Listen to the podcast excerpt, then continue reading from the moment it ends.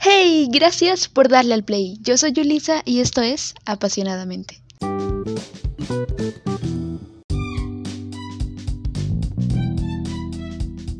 Bienvenidos al episodio de la semana. Para este episodio tenemos la lectura del diálogo entre el principito y el zorro del libro El Principito, leído por Laura Hernández. Ella también tiene un podcast aquí en Spotify llamado El color de la tarde. Y es un podcast que, wow, vale la pena escuchar. Tiene capítulos, libros completos y lee muy bien, tiene un tono de voz muy bonito. Y le pregunté si le gustaría hacer una colaboración para este episodio y ella aceptó. Así que la lectura de este diálogo será por ella. Espero les guste tanto como a mí me gustó. Una cosa más y es agradecer a Laura por la lectura de este diálogo y por la colaboración. De verdad, te quedó muy bonito y gracias.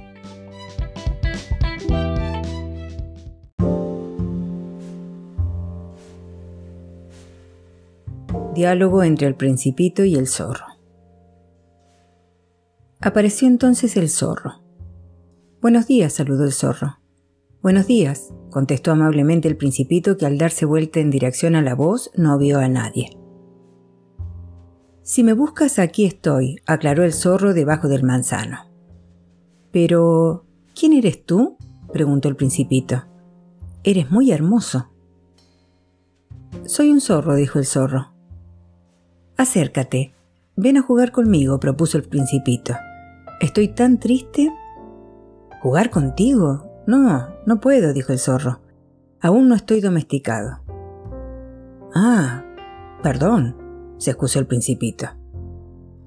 Interrogó luego de meditar un instante. ¿Has dicho domesticar? ¿Qué significa domesticar? Tú no eres de aquí, afirmó el zorro. ¿Puedes decirme qué es lo que buscas?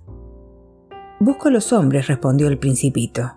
Dime, ¿qué significa domesticar? Los hombres, intentó explicar el zorro, poseen fusiles y cazan. Eso es bien molesto. Crían también gallinas. Es su único interés. Tú buscas gallinas, ¿verdad? No, dijo el principito, busco amigos. ¿Qué significa domesticar? Ah, es una cosa muy olvidada, respondió el zorro. Significa crear lazos. ¿Crear lazos? preguntó el principito. Así es, confirmó el zorro. Tú para mí no eres más que un jovencito semejante a cien mil muchachitos. Además no te necesito tampoco tú a mí. No soy para ti más que un zorro parecido a cien mil zorros. En cambio, si me domesticas, sentiremos necesidad uno del otro. Serás para mí único en el mundo. Seré para ti único en el mundo. Creo que empiezo a entender, dijo el principito. Hay una flor... Creo que me ha domesticado. Es probable, contestó el zorro. En este planeta, en la Tierra, pueden ocurrir todo tipo de cosas. Oh, no, no es en la Tierra, se apresuró a decir el principito. El zorro se quedó no menos que intrigado. ¿Acaso en otro planeta? Sí. ¿Puedes decirme si hay cazadores en ese planeta? Oh, no, no los hay. Me estás resultando muy interesante. ¿Hay gallinas? No. No existe nada que sea perfecto, dijo el zorro suspirando. Luego prosiguió. Mi vida es algo aburrida. Caso gallinas y los hombres me casan. Todas las gallinas se parecen como también los hombres se parecen entre sí. Francamente me aburro un poco. Estoy seguro que si me domesticas, mi vida se verá envuelta por un gran sol. Podré conocer un ruido de pasos que será bien diferente a todos los demás. Los otros pasos me hacen correr y esconder bajo tierra pero el tuyo, sin embargo, me llamará fuera de la madriguera como una música. Mira, ¿puedes ver allá a lo lejos los campos de trigo? Yo no como pan, por lo que para mí el trigo es inútil. Los campos de trigo nada me recuerdan. Es triste, pero tú tienes cabello de color oro. Cuando me hayas por fin domesticado, el trigo dorado me recordará a ti, y amaré el sonido del viento en el trigo. El zorro en silencio miró por un gran rato al principito. Por favor, domestícame, suplicó. Lo haría, pero no dispongo de mucho tiempo, contestó el principito. Quisiera encontrar amigos y conocer muchas cosas. ¿Sabes? Solo se conocen las cosas que se domestican, afirmó el zorro. Los hombres carecen ya de tiempo, compran a los mercaderes cosas ya hechas. Y como no existen mercaderes de amigos, es muy simple, los hombres ya no tienen amigos. Si realmente deseas un amigo, domestícame. ¿Y qué es lo que debo hacer? preguntó el principito. Debes tener suficiente paciencia, respondió el zorro. En un principio te sentarás a cierta distancia, algo lejos de mí, sobre la hierba. Yo te miraré de reojo y tú no dirás nada. La palabra suele ser fuente de malentendidos. Cada día podría sentarme un poco más cerca. Al otro día el principito volvió. Lo mejor es venir siempre a la misma hora, dijo el zorro. Si sé que vienes a las cuatro de la tarde, comenzaré a estar feliz desde las tres. A medida que se acerque la hora, más feliz me sentiré. A las cuatro estaré agitado e inquieto. Comenzaré a descubrir el precio de la felicidad. En cambio, si vienes a distintas horas, no sabré nunca en qué momento preparar mi corazón. Los ritos son necesarios. ¿Qué son los ritos? preguntó el principito. Se trata también de algo bastante olvidado, contestó el zorro. Es aquello que hace que un día se diferencie de los demás, una hora de las otras horas. Te daré un ejemplo. Entre los cazadores hay un rito. Todos los jueves bailan con las jóvenes del pueblo. Para mí el jueves es un maravilloso día ya que paseo hasta la viña.